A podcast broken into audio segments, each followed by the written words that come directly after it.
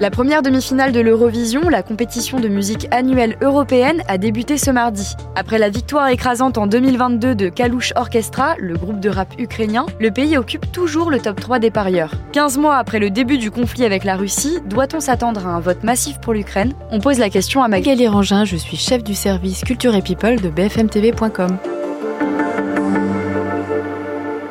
L'année dernière, le suspense a duré finalement jusqu'à la fin, même si euh, Kalouche Orchestra était largement favori depuis des mois. Ce qui s'est passé, c'est que le vote du jury ne l'a pas placé en tête. Le groupe était euh, quatrième à l'issue des votes du jury, donc le jury qui est composé de professionnels. Et c'est le public vraiment qui a porté euh, Kalouche Orchestra à la première place de l'Eurovision. Ce qui compte aux yeux du jury de professionnels, c'est plus la qualité artistique de la performance des artistes, alors que le public a sans doute eu un élan de solidarité pour ce peuple ukrainien qui a été euh, victime de l'invasion russe en février 2022. D'ailleurs, l'Eurovision devait se dérouler à Kiev cette année. Pourquoi ce n'est pas le cas? Alors, pour des raisons assez évidentes de sécurité, c'est vraiment très dangereux d'organiser une manifestation internationale de cette ampleur euh, en Ukraine. La tradition veut effectivement que le pays qui a gagné l'Eurovision soit le pays organisateur l'année d'après. Sauf que là, l'UER, qui est euh, l'organisme qui chapeaute l'Eurovision, a décidé que ce ne serait pas possible. Dès le mois de juin 2022, ils ont annoncé que l'Eurovision ne se déroulerait pas en Ukraine. Aux grandes dames des Ukrainiens qui ont quand même euh, pas mal protesté, qui étaient un peu chiffonnés par cette décision. Et puis finalement, tout le monde s'est mis d'accord pour que ça se déroule au Royaume-Uni, qui a proposé d'organiser le concours en rendant évidemment hommage à l'Ukraine et en essayant de représenter le plus possible l'Ukraine dans les différentes manifestations. Et qu'est-ce que l'Ukraine a prévu cette année pour l'Eurovision?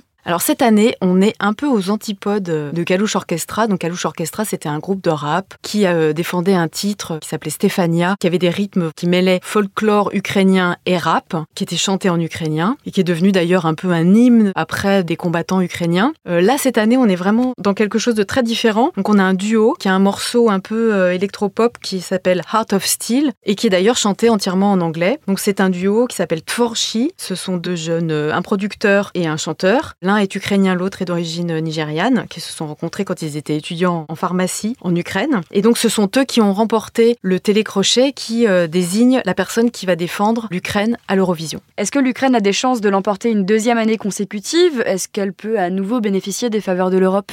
Alors, cette année, les spécialistes sont assez d'accord pour pronostiquer une bonne place à l'Ukraine, mais pas forcément la première place. C'est triste à dire, mais les gens se sont habitués à ce conflit. Donc, il est possible que l'élan de solidarité qui avait porté euh, Kalouche Orchestra à la première place de l'Eurovision se tasse un peu et ne se produise pas comme l'année dernière. Et puis aussi, on peut noter que l'année dernière, Kalouche Orchestra n'avait pas quitté la première place dans les pronostics des parieurs. C'est-à-dire que pendant des mois, ils étaient donnés comme gagnants de l'Eurovision. Ce qui n'est pas le cas du groupe Forgy euh, cette année. En revanche, on peut quand même compter sur euh, la diaspora ukrainienne, donc les Ukrainiens qui ont fui leur pays et qui se sont réfugiés dans d'autres pays d'Europe, pour voter pour l'Ukraine.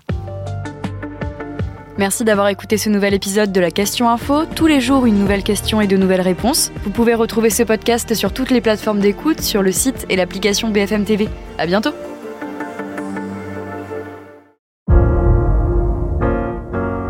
Vous avez aimé écouter la Question Info?